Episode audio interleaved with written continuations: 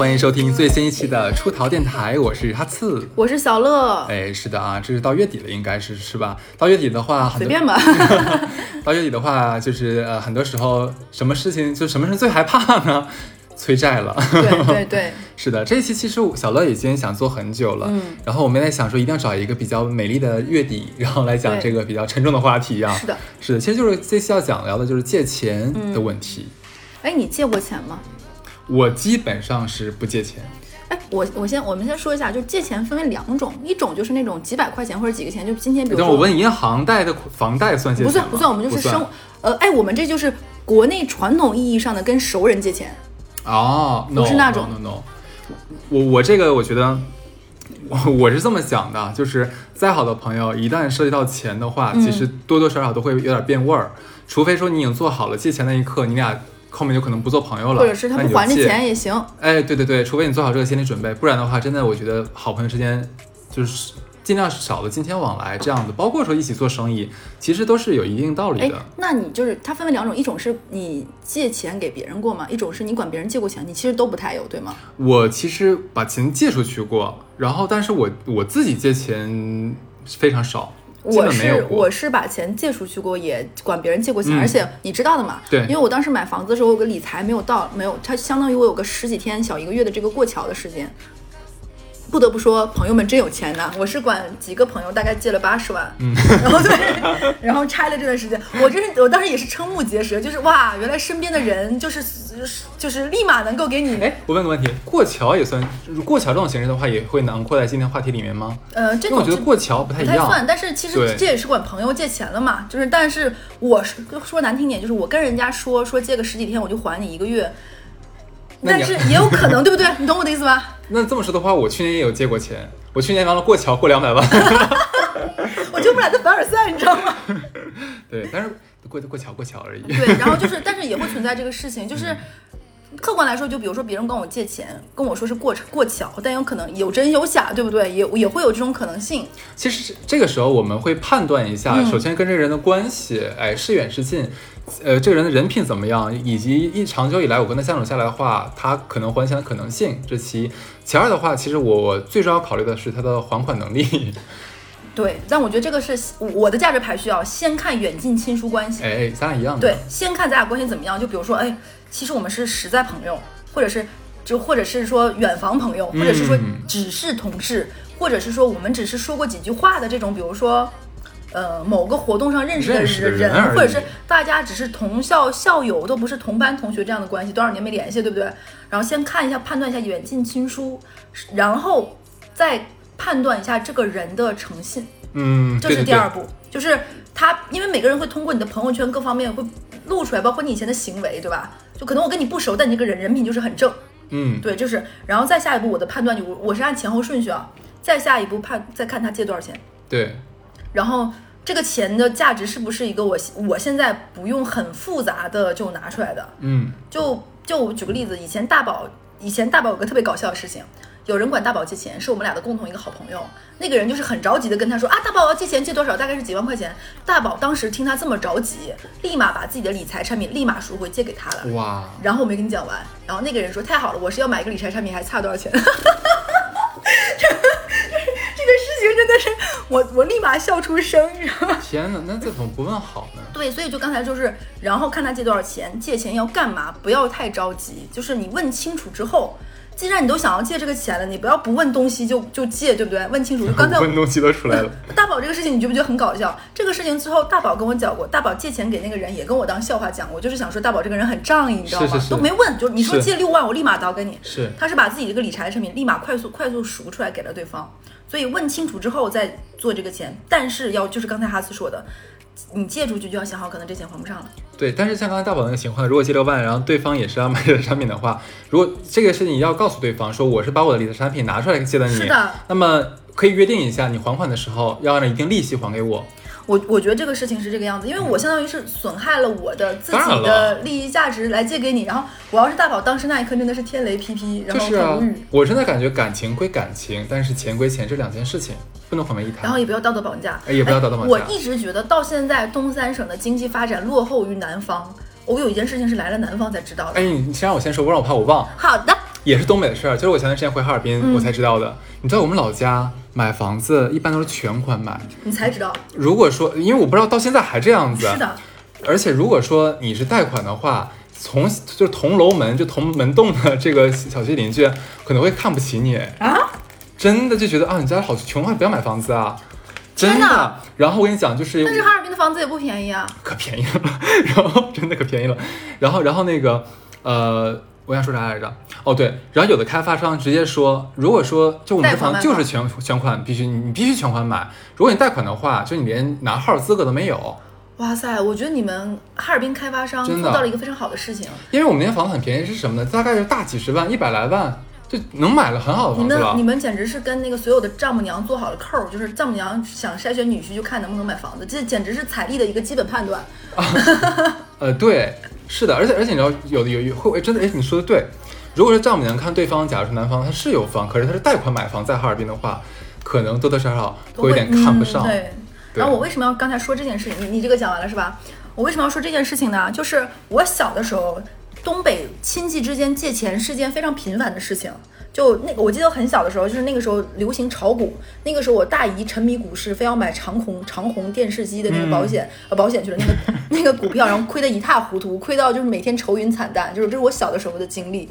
那个时候老家借钱没有说是有利息这件事情的啊，对，而且其实东北的工资非常低，然后借个几万块钱是那个时候家里的全部支出了。对经常会有因为借钱这件事情家长里短呐、就是妯娌之间啊，或者是那个就是大家都是姑爷之间会吵架，你知道借钱借的。我来了南方有一次跟大宝聊天，我才知道南方不管多好的亲戚。都会算好利息的，就我管你借这个钱，比如说十万块钱，利息是按比如说七厘八厘这么算好、算清楚，然后再借的。对，我觉得这是一个非常规矩的事情，我一我一点都不会觉得这样人性淡常赞成。我我也非常赞成这个事情，因为首先这样的话，你借钱会变得比以前容易一点。对，其次，这个事情成了这个规矩以后，有借有还，再借不难，对吧？这是一个正常的亲人之间的一个。就是包括朋友之间的一个经济运转的一个良性的模式，凭啥我要借钱给你买房子？我说实话啊，就比如说我借钱给你买房子，你房子是增增值的，那我这个钱放你这儿我不增值，对，你你就是没有什么道理让别人非要借钱给你的。你说特别有道理，我就想接着你这个说，就是你刚才说这一点，其实我们不能忽略掉人性这一这一条。为什么这么说？就假如说，就像你刚才小乐讲的，我把钱借给你了，对吧？你是买房子增值去了，对，啊，对，然后我又不赚钱，其实我心里虽然表面上啊没关系，你拿去用好了，其实我心里不舒服的。是的，但是如果说我们计算好了利息的话，等于说是我是有偿借给你的话，其实两个人都先心里好心里好受一点点点，对。不然这个人情你怎么还呢？下次他问你借钱，你借不借呢？对不对？而且他这个人，假如借钱这个就是不不就贷款出去这个人的话，其实心里一直会觉得说你欠我的，可是对方想说我借完了我就不是还了吗？我怎么就欠你的？他会有一个人性的这个矛盾点。是的，然后这个时候要说，我曾经在过某一家贷款公司工作过嘛，然后这个时候要讲一个，就是当时我们有一年的一个创意，就品牌要做创意嘛，当时做个创意就是说借钱别管朋友借，嗯，你要管马叉叉叉公司、叉叉机构、叉叉叉贷款中心借。当时我们的 CEO 是外籍，是一个外国人。那个 CEO 说：“我不懂，借钱本来就不应该管朋友借啊。我觉得你们这个创意我不是很能理解。嗯，因为对于西方人士来说，借钱这个事情就不应该存在于。”就是朋友之间，当时我啊，坦白说，他这个说法在国内确实是水土不服的。对对对但我觉得这个理念是对的，你是有正规的这些渠道去管一些，对吧？我是我当年是啊，当年站在我的立场会觉得我操，你不懂中国。但但是现在来想，难道这不对吗？我觉得这蛮应该值得提倡的。事实就就公司而言的话，有点的确有点是对不太好用，嗯，然后，然后我当时在想说，但是借钱这件事情，你真的要决定还不过来。我老前两天跟大美玲聊天，大美玲跟我说，她结婚已经八年，孩子已经快呃结婚九年，孩子已经八岁了。她老公当年刚结婚借出去的钱还有十几万没还没没要回来。然后？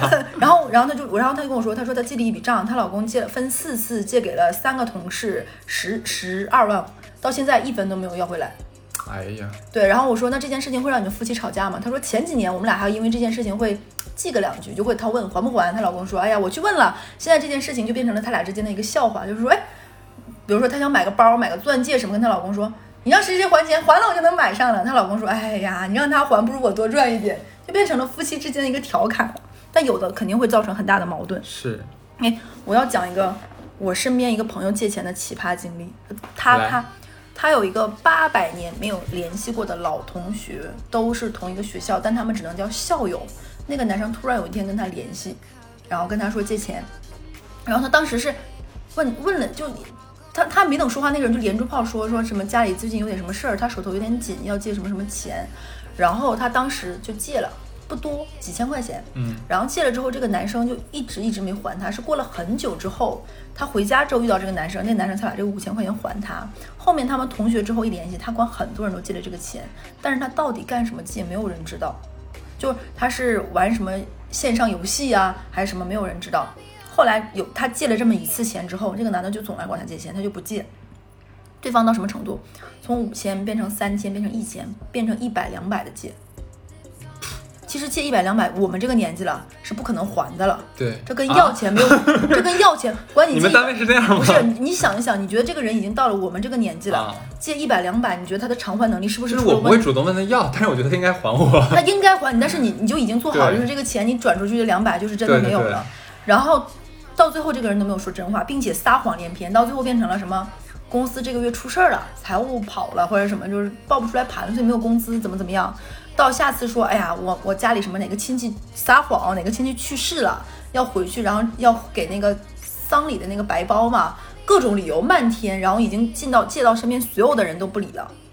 然后据说到后面连连自己的那个征信全部都借花掉了，哎呦，也没有人知道他为什么要这个样子。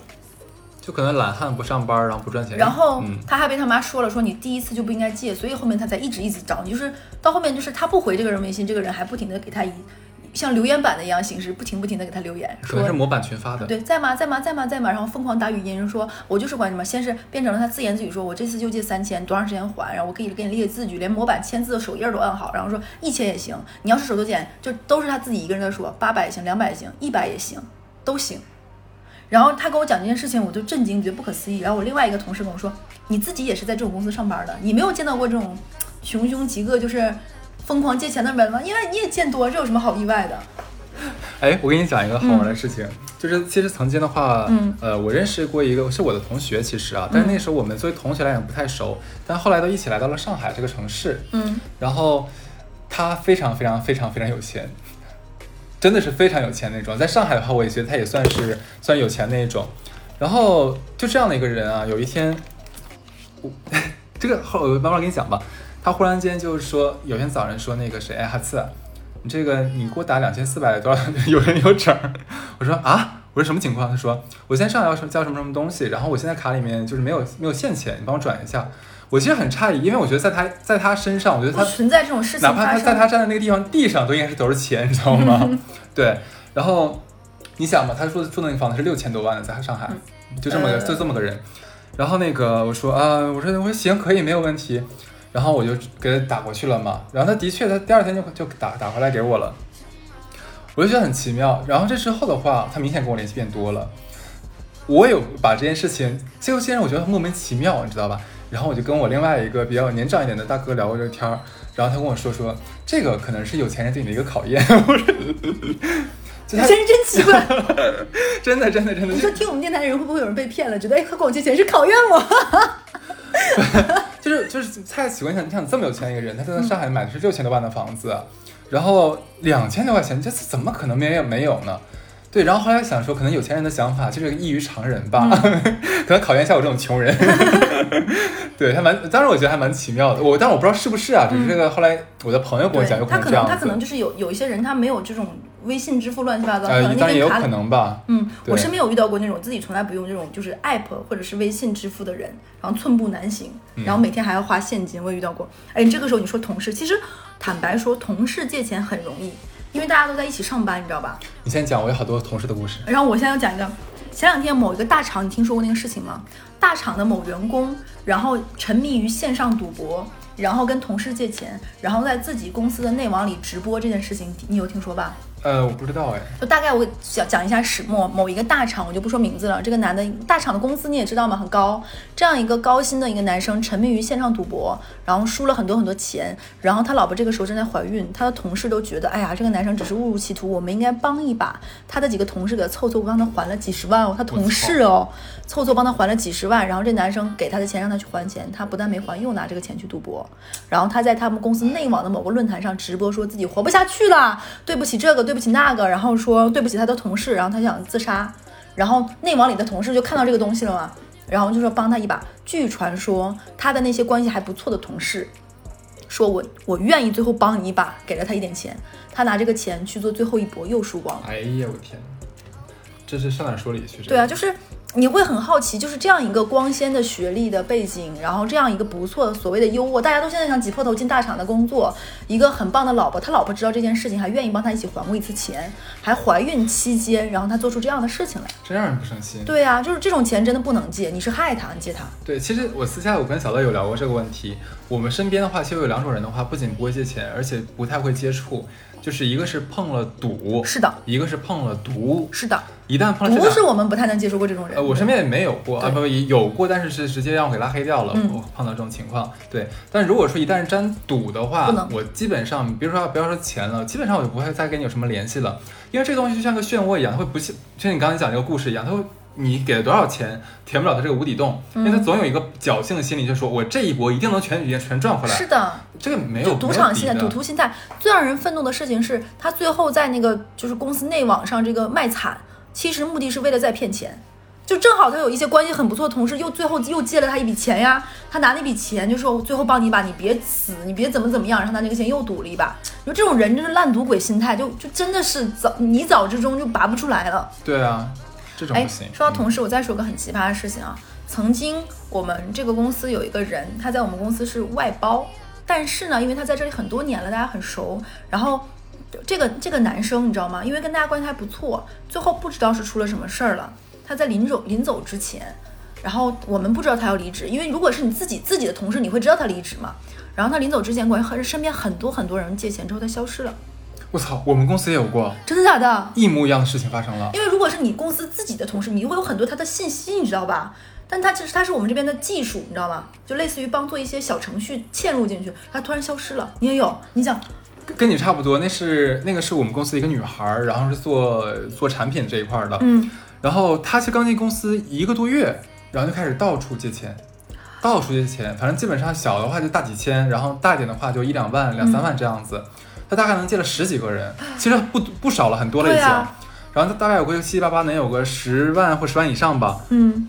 然后他就忽然辞职走了。啊不，他没辞职，这就没了，消失了是吗？消失了。然后也没有人知道他为什么借钱。不知道。借着干嘛？他他他肯定当然有理由嘛，但那个理由就是，哎呀，反正你一听是搪塞的嘛。嗯。但大家想说，反正一两万、大几千也无所谓嘛。就心里骂两句，说你这个人。对。哎，不对不是，我我我讲我讲错了，不对，他是前前后后一共借了三十多万。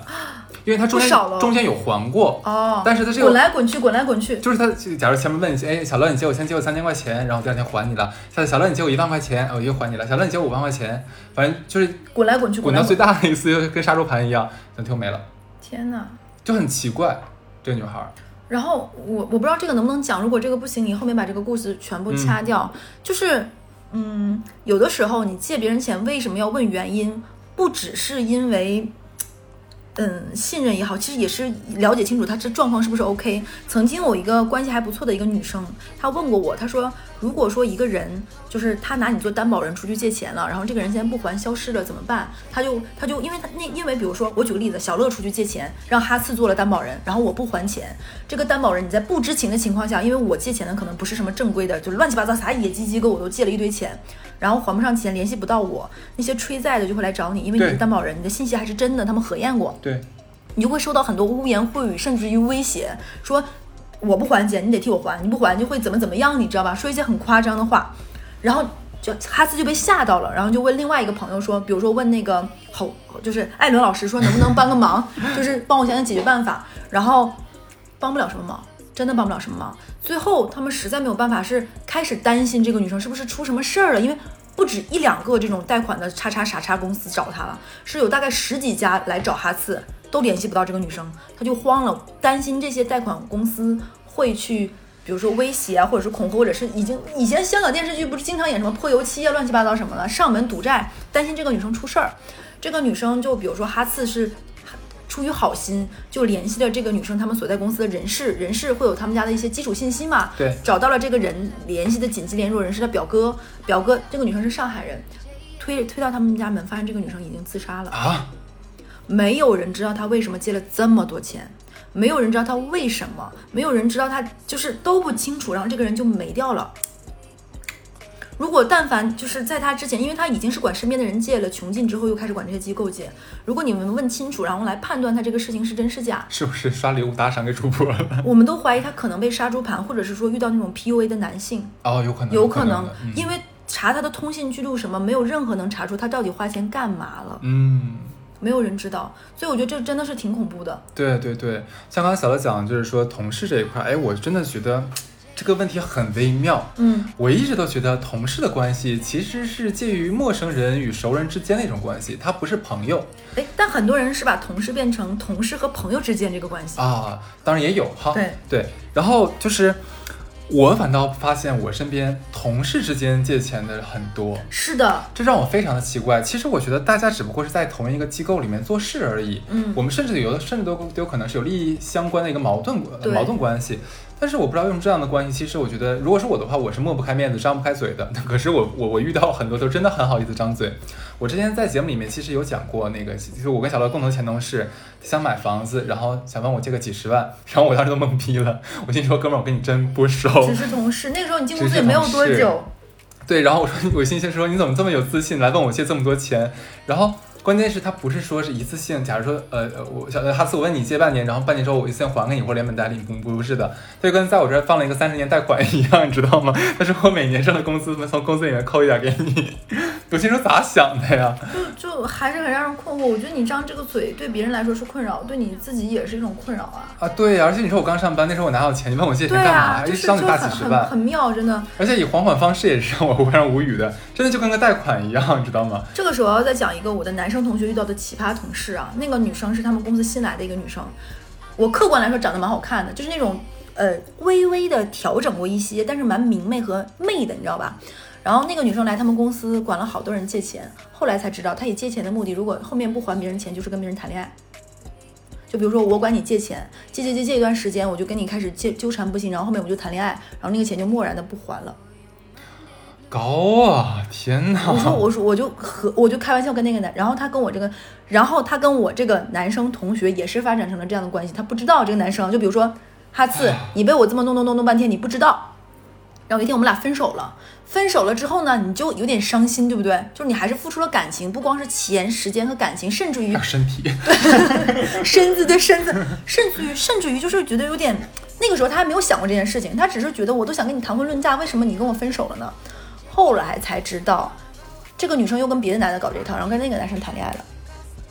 对你的精力很充沛啊。对，我也觉得时间管理大师哎，我不对，我发现他这个是一个以销定产的一个 一个商业模式、啊，这个模式对不对？我刚才才跟他开玩笑，对呀，我说他简直是在做一些，就是他简直是一个维 C，他这个这招儿有点有点高啊，是不是很很值得？天哪，我我说他这就是金融圈卖点，话糙理不糙，我这简直我就是。然后，而且他就是，我说他这个，我说他这样有点蠢，我觉得他不懂放长线钓大鱼，我说他判断判断，跟你时间久，跟你说你就骗更多的钱呀。就是啊，这孩子一根筋，不是，你知道原因是什么吗？怎么的呢？因为我如果跟你谈着谈着谈着，两个人往结婚方向发展，我就没有办法骗你钱，因为大家有共同的目的，你懂我的意思吧？要把这个家庭过好，就没有办法在你这予取予求了，你知道吗？这男的也是单纯，他他怎么可能给你过好？怎么可能？没好就。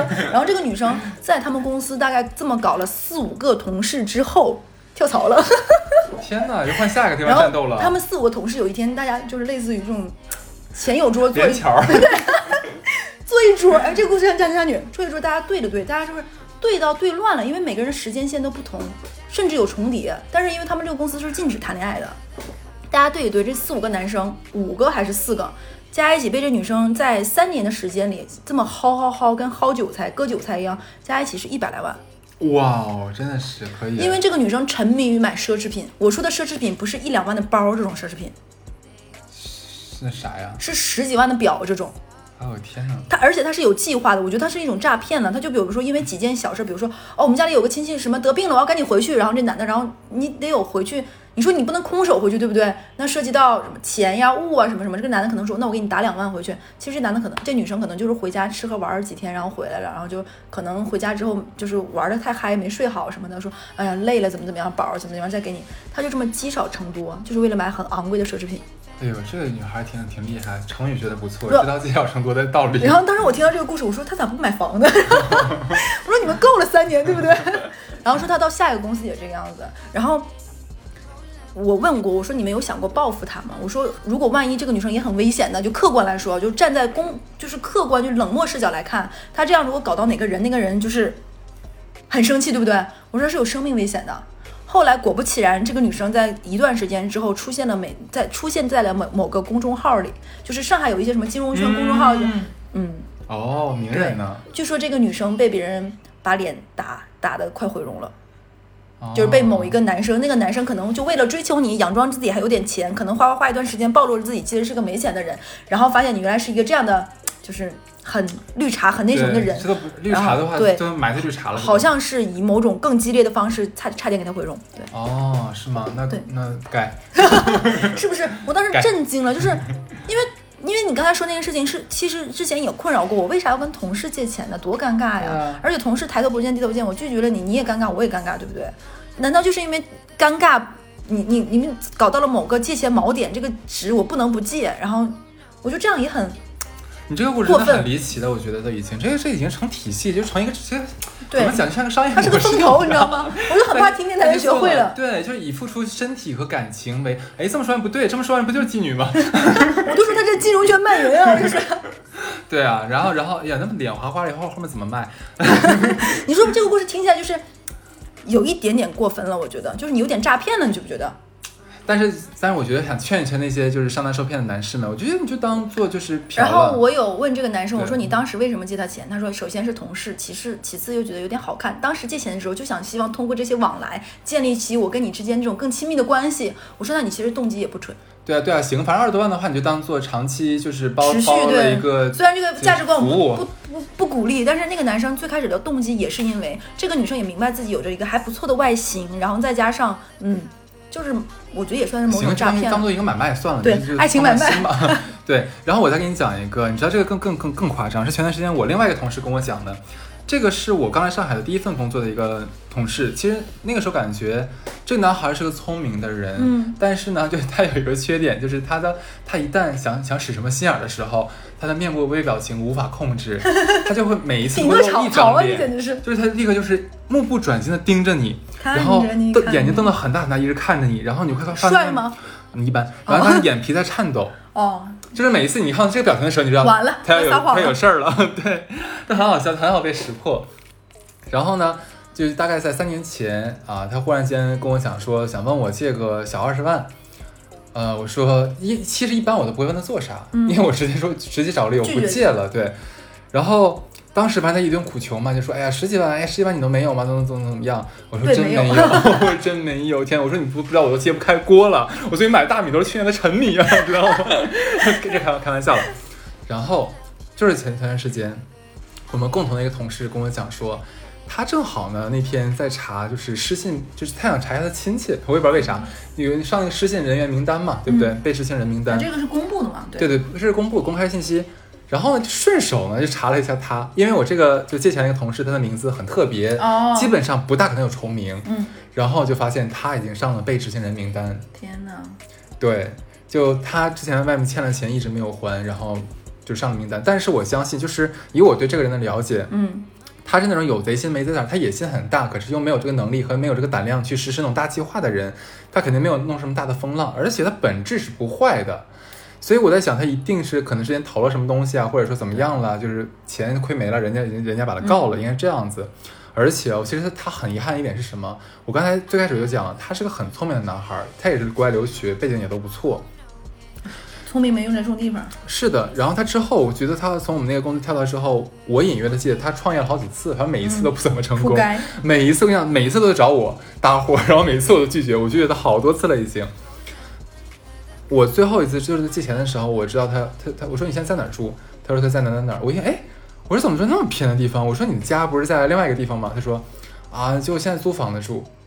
我没多问，也就是说他把房子卖掉了。天啊！等于说他现在是房子卖了，然后欠了一屁股债，然后又没有班儿上，现在这么个状态，就觉得挺唏嘘的吧？就我就觉得，很多人我是觉得一手好牌真的是打了稀烂。嗯，可是你知道我到现在还是很疑惑是哪点？就是我是绝对不会不不会问同事借钱的，因为我觉得关系没到，我张不开这个嘴。但是为什么这些人会觉得可以问同事借钱呢？你给我解释一下。嗯，我感觉同事借钱有两种原因，一一方面是他误判了之间的关系，就是我以为我跟你之间不止同事了，就我跟你是好朋友的，就可能我们会在同事之外偶尔在一起吃个饭呀，什么什么，下班一起加班呀，或者是甚至于我开车带你一段，你带我一段，我们俩的关系已经不只是同事了，所以我跟你张了这个口。其次呢，同事这件事情会有一定的，嗯，因为我们有一定的这种公信力。我说的公信力，就是因为我们都在这上班，是跑不掉的这个人，对不对？我怎么可能不还你钱呢？我是你同事啊，天天见你，你想催我债还不容易，我哪天发工资你不知道？对吧？会有一种这种感觉，你然后他管别人张这口，他也希望别人这么觉得。哎呀，咱俩是同事，抬头不见低头见，年终奖你号发都知道，到时候你肯定能还我的。我借了你这个钱以后，咱俩可能工作上更愉悦，对吧？嗯，各种各种原因，所以很多人会跟同事借。还有一个原因就是，你有没有发现，上班以后你跟相处时间最长的人就是同事？嗯。就你从早上到晚上，甚至下班，就如果是大厂内卷的话，你可能一天二十个小时跟他在一起。你会觉得跟他是朋友吗？我我就假如我在上班工作情情况下，其实我没有把他放在一个朋友的状态。可能很多人把朋友干成一个非常泛的概念，不是你这种。很多人把朋友当成只要是熟了都叫朋友。对他，我觉得他们的朋友概念比较泛，而且有的时候张口就刚才你说那个话题，很多人张口借的钱数真的太大了，你不知道咋想的。对，我也不太能想。然后就有人能说出你把股票数出来借我呗。真的有人碰到过，因为他们知道我炒股嘛，然后就说你怎么可能没钱呢？你股票里肯定有钱，你数出来给我呀！我现在哪来的大逼脸呢？我真的服了你了。还有能说出来？你炒股也不一定赚，你先借我，我只跟他保本还你。我跟你讲，我碰到更夸张的，你能把信用卡套现借点钱吗？我刚才也想说，对，对对对，我差点把他俩黑掉，真的是。嗯，就会有这样的同学，嗯，对，我真的有同学干过这种事情，自己套两张信用卡帮人借钱，现在横哧横哧帮人还钱。哎，我现在身边借我，我一会儿我跟你录完节目，要去那个朋友家，他现在就是在帮别人还钱，哼哧哼哧说？拿自己名义，人家说你先帮我借一下，然后这个人消失不还了。呃，那个人也还，但是就跟还不上三十年贷款一样，就挤牙膏的还。真的，我就如果有人让你用自己的征信借这个钱，不要借，你以为是搞房贷呢？就是呀。这里我要讲个额外的故事。我之前在某一家公司认识一个小姑娘，她给我讲了什么故事呢？她之前实习在某一家贷款公司，然后这家贷款公司是要做一些行业类的研究，能干出什么事情呢？因为如果你想研究一个公司的贷款，你要看竞品，对不对？那你要看大家的利率是多少，什么样的方式，怎么样的罚息，怎么怎么样，对不对？那什么看什么能看最全？只有看借款合同。但你上哪能调到别人家的借款合同呢？只有你去借钱，真的去借，走到了借款这一步，出合同了，你才能看到别人家合同，对吧？你上网是查不到的，你要么你就通过，比如说上一些借钱论坛，有一些人会教你薅羊毛，有一些人告诉你自己被骗了，可能会晒出自己的借款合同，但那可能不是最新的。然后这个女生当时实习，年纪很小，她就真的一家一家小贷公司、贷款机构去申请，他申请到第四家还是第五家，他没借，他只是走到申请这步，他借到第四家还是到第五家的时候，他就反复去嘛，对方就核验不通过，对方的。就是电电话销售中心就给他打电话，问他说：“这位女士，你已经就是为什么要频繁的做这种？因为你每借一次钱，我这里提醒大家都会查一次征信的。嗯嗯。对方就问他说：为什么你的征信被频繁的查？你前面被查的记录会在这一次被查的时候被看到，说你已经被哪家机构调取了去查征信，但是你看不到你在那家公司借了多少钱嘛？但是会知道你在调调你的征信嘛？然后对方就在问他为什么，然后他就说啊，我其实就是想那个。”看一看嘛，综综合对比一下，对方也很明白，说你是不是做这方面工作的，然后再查，同意查。然后这女生也是实习生嘛，被人家两句话就问出来了。然后对方说，过来人告诉你，你的征信已经被查花掉了。嗯，就是说你的征信已经乱掉了，你短时间内不但借不到任何一家钱，如果你在短期内如果要买房，你是办不下来贷款的。哎呦，因为银行要查嘛。是的，银行也要查征信，一看你你是就是有大型风险，为什么？你怎么去跟？难道你去跟人家银行解释说，我在这个工作没办法，对不对？然后这个事情，你你说严重吗？也没有严重到就废了，你养几个月就养回来了，对不对？征信这个东西就是你的信贷能力，但是就很无语。那个小姑娘当时哭到不成，她当时真有点想买房子，哦，就很她说怎么办？乐乐姐对就很难受，你知道这种很委屈，而且你知道这些公司实习工资给的贼低，嗯，就是你用一两一千两千块钱一个月的工资干着这个活儿，茶花了自己征信，哎，这真的挺上火，这个是不是很上火这件事情？然后他就很很无语，很难受，然后但也没有办法，就也要给一些再去实习的人提个醒儿，不要乱查。还有一个事情是，一个远房的朋友，我听说的啊，他上学那会儿的时候申请借了助学贷款，他当时没有意识到助学贷款要还这个事情，因为很多人，我不是给他找借口，很多人没有意识到这个助学贷款要多长时间还，可能会逾期了一些自己不知道。他因为当年自己的这个助学贷款有一些逾期延迟各方面，他现在都没有办法买就借房，就是他买房借贷款，这个东西是一定要一般还的。是五年就以内对，对，所以我我是真的跟大家说，不要觉得钱这么好借或者怎么样，可能这话听起来就是，这你这这这这这都是在消耗你自己的能量。是的，你刚才讲的说什么信用卡逾期这东西啊，嗯，我跟你讲，我这个 我好像之前在节目有点名批评过，我特别想批评中国建设银行。你批评，我唯一一次失信记录就是在中国建设银行，那是我大学的时候，那个时候有校园卡，我不知道你知不知道，就银行进到校园里面就给你办学生的信用卡，对，对，但那个额度很低的，我当时记得很清楚，我一两千块钱一千九，，对，我也不知道为什么有零有整，一千九。然后正常像我们现在的话，假如你逾期或怎么样的话，它一般短信提醒短信提醒你或者电话提醒你这样子。然后，然后我记得那个时候我好像是，我记得我还了，但是我不知道为什么他，没扣款，呃，具体原因我也想不起来，反正当时最后差了几毛，嗯，就很奇怪。然后那个几毛其实不是我没还，是也不是他扣了什么费用，哦。直，接扣成了就是我付了几毛，但是我不知道。他扣费我也不知道，嗯。就我什么都不知道的情况下，然后他就逾期了，逾期他也没告诉我，让你打电话逾期他应该打电话通知一他可能钱太少了，不不不够他打电话的。但他直接给我在征上征信了，哦，这是最让我要命的，我怎么我都我都不知道。那你，要买房的时候，那那不是，哎呀，哈尔滨买房不用贷款，然后 然后那个我要跟你说啥，给你打打忘了给我。直到什么时候你啊，直到我当时想办我们那个有一个商场的一个会员卡，那个会员卡是跟银行银行就绑定那种卡。结果申请不通过，说我申请不过，我就懵逼，我怎么可能申请不过呢？嗯然后一查，才发现是那个欠了几毛钱，就我巨无语，你知道吗？然后我直接投诉他了，真的。我当时打电话给他们了，然后他们就是各种就是左顾左右而言其他，嗯反正建设银行我是一身黑，对，唉这个事情真的很无语。然后大家没事要看一下，就是要保护好自己的征信，就不要乱给。我觉得现在很多大厂，我真的觉得很不要碧脸，真的干点啥玩意儿，就一会儿人脸识别了，又输入手机号了，又说本人手身本人手机号还要验证码，还要绑定你的身份证，他他妈比那个公检法查的都严，我都不想说什么，你知道吗？起诉个人都不用这么费劲，你知道吗？他都快把我掏空了。是，所以所以最后的话就是像像小乐以前是在信贷机构嘛，嗯，像假如说是像正常的像我们上班族啊，也如果要借钱的话，像你会有什么建议吗？嗯，可能就是，哎呀，嗯，我先说第一点啊，量入为出。嗯，就是比如说，你先真的衡量好，有的人上来就想借十万、二十万，甚至于一听利息还不太高，对不对？本来我想做借个七万，一下子就多借点，借个十万，千万不要这样。你比如说，你差个七万块钱，你算好，可能最后你差的可能差六万和五万，永远不要借太多，这是我给的第一个建议。其次就是先要去正规银行借，嗯，因为你一些民间的乱七八糟真的很多，你根本都搞不清楚，你算不过他的，你就要这么想，你真的算不明白的。你可能一听，哎，利息就只有几厘，哎，这个服务费那个服务费乱七八糟加在一起，还有什么砍头息？对了，呃现在砍头息国家是管得非常严，没有了，但是真的你是算不过他的，而且利息真的不会很低，所以一定要想明白。其次就是说我个人觉得就是，嗯，就是哈茨说的那句话，不要跟同事借钱，对，就不要跟熟人借，真的不要跟熟人借，对。然后，哎，你有啥拒绝别人的好话术吗？我一般就是就哭穷，我一般真的就是哭穷，然后说真没钱，我现在我我跟你讲，有几次别人跟我张口借钱，我觉得难受的不是他，是我。就是如何想怎么拒绝他这件事情，啊让我觉得很痛苦，而且这个事情会有个后延，可能这个时间过了很久。我我说实话，以前我是一个非常非常敏感的人，这个事情真的是这些年录电台，包括你开导我变很多。后面比如说，比如说哈斯，你跟我借钱，我没有借给你，可能我班门弄斧想了一些方式，然后呃你你最后很久没有联系我，甚至于我在你朋友圈下面点赞留言，你都不回复我，我会很难受，很难受，很难受。但现在我还好。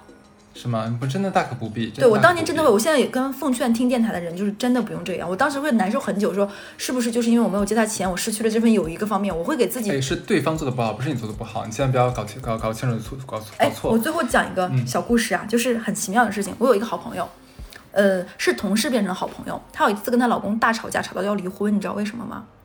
因为他当时上班太远了，就比如说类似于在上海很多地方一跨一跨度上班可能要就三四十公里，他当时觉得太远了，他想买个房子，但是因为他是他当年在比如说在奉贤或者哪个地方那个房子很偏，已经付了首付，他再付要付七成，他没有这么多钱，他要买房子房子，但身边的朋友还算支持，家里的老人也算支持她，硬凑，包括他跟贷款机构也借了一些钱，但借不了那么多嘛，凑够了这个七成，因为你也知道上海七成有多夸张。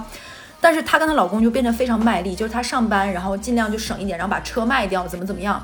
然后她老公就是额外在做，因为她老公会一些技能，能够去做培训，就出去给别人上课，然后赚一些外快，就两个人都很辛苦努力，就一定要提前把借管别人借的钱还上。就是还，我觉得这点我还是觉得蛮很正能量的，而且跟也跟朋友说清楚了。他们有一次吵架，原因是什么呢？因为她老公是跟运动相关的职业，她老公有一天给自己买了一双球鞋，大概也就两千块钱左右，很很开心，很喜欢，就是中签中到了嘛。她老公就发了一条朋友圈，哎，我这个故事电台讲过吗？嗯应该没有讲过，是吗？对你然后讲吧。然后她跟她老公，她跟她老老婆就大，她老婆就大吵架，说咱们俩借那么多钱还没还上呢，你发这种朋友圈，你也没屏蔽给那些人，你让那些人咋看？对，我觉得她老婆做的非常对，我非常支持她老婆。我也非常，但是她老公的点是在于，我就买了双鞋，也不是什么奢侈品。你说我我干这行的，对不对？我就这么你，我一点爱好都没有，人家会这么你可以买，别晒啊。对呀、我是真的觉得听这个这一期，如果就算我这个讲过，我觉得两个人都没错，但女方做的更对。呃，男方晒朋友圈其实不不对不不对不对，对，就是你买这双鞋，鼓励鼓励自己，就日子别太苦，没有问题，你也没有影响。但是你要是对方就是借借你钱的人看了之后就说，哦，你都现在都有钱买这些球鞋人家不还，我钱，对不对？对啊，怎么有钱怎么不还钱呢？怎么想你？对呀、所以我在想说，就是你管别人借钱，不要把这件事情想太从太轻松，身上是要背上这个压力的。当然，就我就我就觉得这也是，哎，居然我们有这么多奇怪的，就是认识的人，包括套信用卡，真是同样的故事都有。啊，就是这个我觉得已经都是泛滥的一个哎，你情况了。说会不会听我们电台的朋友会跟我们到时候反馈更多奇葩的故事？我觉得肯定会，我觉得肯定会。那，期待一下，期待一下，大家家好好在评论圈，对，好，拜拜，拜拜。a good morning, yeah, yeah. Tomorrow I'll go nowhere. In fact, I think I'll stay. Roll up under the cover. I'll be a good morning, yeah, yeah. Tomorrow I'll go nowhere. In fact, I think I'll stay. Roll up under the cover. I'll be a good morning, yeah, yeah.